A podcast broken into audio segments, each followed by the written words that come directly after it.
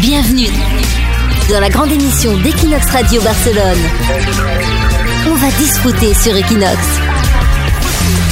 Nico Salvado, Aurélie Chameroy, Leslie Singla, Marc Casanovas et la psy tatouée. On va disfruter.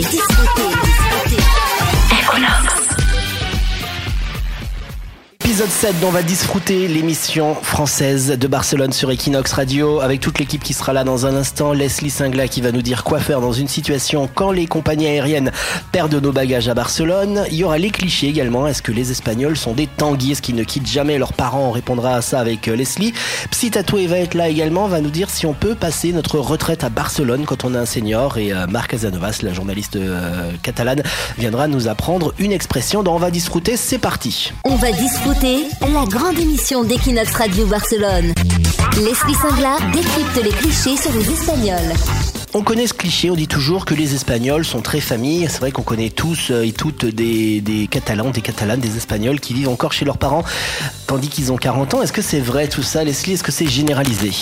Eh bien, c'est vrai. Hein. Comme tu viens de le dire, en Espagne, c'est pas rare de vivre dans le même quartier, mais aussi la même rue, voire le même immeuble ou la même maison. C'est vrai que moi, j'ai deux escaleras dans, mon immeuble, la et la B. Dans la A, t'as tous les enfants. Alors quand je dis des enfants, ils ont 30, 40 ans. Et dans l'escalera B, ils vont voir leurs parents qui ont 60, 70 ans. En fait, ils se sont tous achetés des appartements dans le même immeuble. Et eh ben voilà. Et puis il y a aussi le phénomène des tanguis qui est très fort en Espagne. Donc en moyenne, les Espagnols quittent le foyer familial à 29 ans, alors que la moyenne est de 26 ans dans l'Union européenne. Ou alors il faut le nuancer car il y a évidemment une raison économique avec les salaires qui sont très bas et les loyers très élevés à Barcelone. Il n'y a pas d'APL non plus. Voilà, il n'y a pas d'aide, mais il y a aussi le fait qu'en Espagne, il y a le culte de la propriété, donc on préfère acheter que louer, donc on va vivre plus longtemps chez ses parents avant d'en avoir les moyens. Mais aussi, selon les études, c'est que les Espagnols ne ressentent pas un réel besoin de s'émanciper dès l'âge adulte, comme dans d'autres pays européens. Et pour d'autres, on va partir juste une fois qu'on est en couple et qu'on va se marier. On est aussi très famille en Espagne pour porter le nom de famille du père et de la mère. Mhm. Les prénoms se donnent aussi de génération en génération. Il faut compter le nombre de Jordi dans une famille ou ah de Maria. C'est insupportable parce que des fois tu sais pas de qui tu parles. Tout à fait. Et on se retrouve aussi pour beaucoup d'événements, hein, anniversaires, fêtes, jours fériés, les dimanches en famille. Donc ce n'est pas un secret. En Espagne, on est relativement proche de sa, de sa famille. Et c'est vrai que quand tu vas au restaurant, tu pries pour ne pas qu'il y ait un groupe d'Espagnols qui arrivent, qui viennent faire leur joyeux anniversaire et se mettre à chanter parce que généralement ils sont 60 hein, dans le restaurant. oui. On va discuter la grande émission d'Equinox Radio Barcelone. Les conseils de la psy tatouée. Psy tatouée, bienvenue sur Equinox Radio. C'est le moment où tu réponds aux auditeurs, aux auditrices d'Equinox Radio. Donc là, c'est un monsieur qui nous a écrit depuis la France, qui est ce qu'on appelle un senior, c'est-à-dire une personne qui a 70 ans. D'ailleurs, il nous donne son âge. Il dit voilà, euh, j'ai 70 ans, j'aimerais bien venir à Barcelone. Le problème, c'est que j'ai toutes mes habitudes en France et tout changer à mon âge me fait peur, nous écrit-il. Mais en même temps, je suis excité à l'idée de venir finir mes jours au soleil dans cette magnifique ville qu'est Barcelone. Alors, que doit-il faire notre ami senior Citatouille eh bien, moi, je lui conseillerais de se lancer. Donc, euh, oui, oui, bien sûr, on peut venir à Barcelone en étant senior. Euh, il faut surmonter ses peurs. Hein. Bon, c'est vrai qu'à cet âge-là, en plus, euh, voilà, c'est souvent des peurs liées à la langue. De sortir de sa zone de confort, comme il nous l'indique dans le message, ses petites habitudes et tout ça. Donc euh, voilà, une fois qu'il aura surmonté ses peurs, c'est en plus justement un très bon moyen de maintenir une vie active, de pleine de motivation, avec de nouveaux projets, de un nouveau lieu de résidence, de nouvelles personnes, une nouvelle culture, non? Et, puis il est jamais trop tard pour un nouveau départ, hein, donc il euh, n'y a aucun problème. Ça stimule vraiment la, la vie, enfin sa vie dans ce cas-là, euh, au lieu d'entrer dans une routine ennuyeuse, non, des fois avec la retraite. Euh, et tout ça. Là, vraiment, ça évite et c'est très, très encourageant d'avoir ce projet.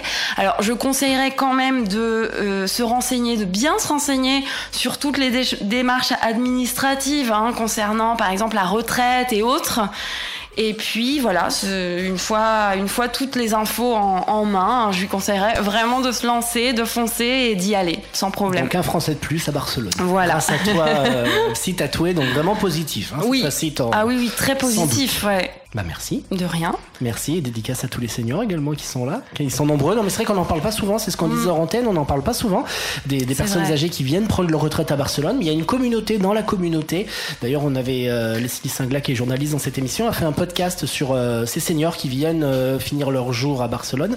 Et on vous conseille de l'écouter. C'était dans Equinoxel, c'était des seniors, eux, des femmes. Voilà. Très bien. Si tatoué, on se retrouve euh, la semaine prochaine pour un nouvel épisode de On va disrouter où tu répondras de nouveau aux questions des auditeurs. Et en attendant, on te retrouve sur les réseaux sociaux, Facebook, Instagram, Psychologa Tatoada, ton site web, la-psychologa-tatoada.com. Si on veut te voir, c'est Sagrada Familia. Exactement.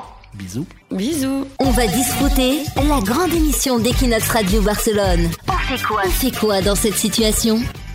Les situations désagréables qui nous arrivent à Barcelone, c'est euh, fréquent que les compagnies aériennes, souvent les low cost d'ailleurs, perdent nos bagages quand on arrive ou qu'on décolle de Barcelone. Alors si on n'a plus de, bagages, on fait comment Leslie dans la situation? Si la valise n'apparaît pas sur le tapis roulant, donc il y a des démarches à suivre, il faut d'abord faire une déclaration dans un bureau du service bagages de la compagnie aérienne directement à l'aéroport. Donc ce document, c'est le rapport d'irrégularité de la propriété.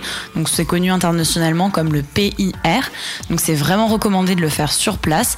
Si jamais le bureau est fermé, on peut aller le remplir sur le site de la compagnie aérienne, mais c'est moins rapide et moins efficace.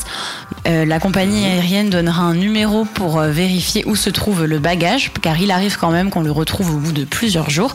Mais si malheureusement c'est définitif, si la valise n'est jamais retrouvée, alors on peut demander une indemnisation. La compagnie aérienne dira qu'elle n'est pas responsable, mais c'est faux. Souvent, elle ne donnera pas suite, donc il faut insister, à savoir qu'une indemnisation a un plafond de 1350 euros selon la convention de Montréal qui est internationale. On peut aussi regarder si l'assurance de ses cartes bancaires couvre euh, mmh. une perte de bagages.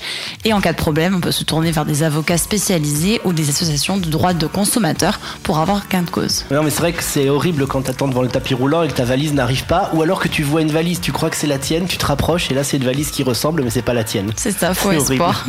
Et euh, moi j'ai une copine à moi, elle s'est carrément fait perdre son bagage à main, c'est-à-dire qu'elle venait euh, justement sans bagage à soute. Ils lui ont dit il y a pas de place, donc on va prendre ton bagage à main, on le met en soute. Et là, elle n'a jamais revu son bagage à main. Ah, c'est le c'est horrible. Là, tu te retrouves en fait, tu arrives à ta destination, les mains dans les poches, en fait, t'as plus rien. C'est ça, ouais. On va disfruter. Marc Casanovas sur Equinox. Toutes les semaines, dans On va disfruter, elle est là, Marc Casanovas, la catalane, pour nous apprendre à parler la langue de Verdaguer. Apprendre à parler en catalan. Bonjour Marc. Salut. Alors, cette semaine, qu'est-ce qui se passe? Une expression catalane pour quand on doit faire preuve de prudence dans notre vie quotidienne. Anar en peus de plomb. Alors, anar en peus de plomb. Je ne le fais pas exprès cet accent, hein. c'est vraiment mon accent quand je parle catalan. C'est bien. Alors, quand est-ce qu'on peut l'utiliser? Pour exprimer qu'on fait quelque chose en faisant très attention avant de le faire. On peut dire aussi anar amb cautela, anar amb compte ou anar al tanto. Alors, on a bien compris que c'était avec de la prudence, mais alors concrètement, là, dans, dans une conversation, comment on peut le placer? On peut l'utiliser dans tous les domaines. On peut dire, par exemple, ara més que mai hem d'anar amb peus de plom a l'hora de publicar tweets amb la nostra opinió. Hmm, là, tu viens de nous dire qu'il fallait toujours faire attention, être prudent avant de publier des tweets. C'est vrai que ça peut être un petit peu compliqué. Alors en français, je pense qu'on dirait marcher sur des œufs. Alors toi, tu marches pas sur des œufs, mais tu marches avec des pieds de plomb. D'où ça vient cette expression marcher avec des pieds de plomb? L'origine, c'est maritime. Quand un plongeur doit effectuer des travaux sur un épave coulée au fond de l'eau, il doit mettre des chaussures recouvertes de plomb pour rester stable quand il marche. D'accord. Est-ce que toi, tu as déjà marché sous l'eau avec des chaussures de plomb, Mar Non. Par contre, tu fais attention quand tu tweets. Oui, ça, oui. Est-ce que tu as déjà tweeté sous l'eau? Non. Faire ça, un téléphone qui résiste sous l'eau. C'est impossible. Ouais, mais si on faisait un téléphone comme ça qui peut ah tweeter sous l'eau, ça serait parfait. Peut-être, oui, alors. Bon, merci Mar. En tout cas, on te revoit la semaine prochaine. À la semaine prochaine. On va disfruter. On va disfruter l'épisode 7, c'est fini. Restez connectés sur Equinox et sur les réseaux. L'épisode 8 arrive très bientôt.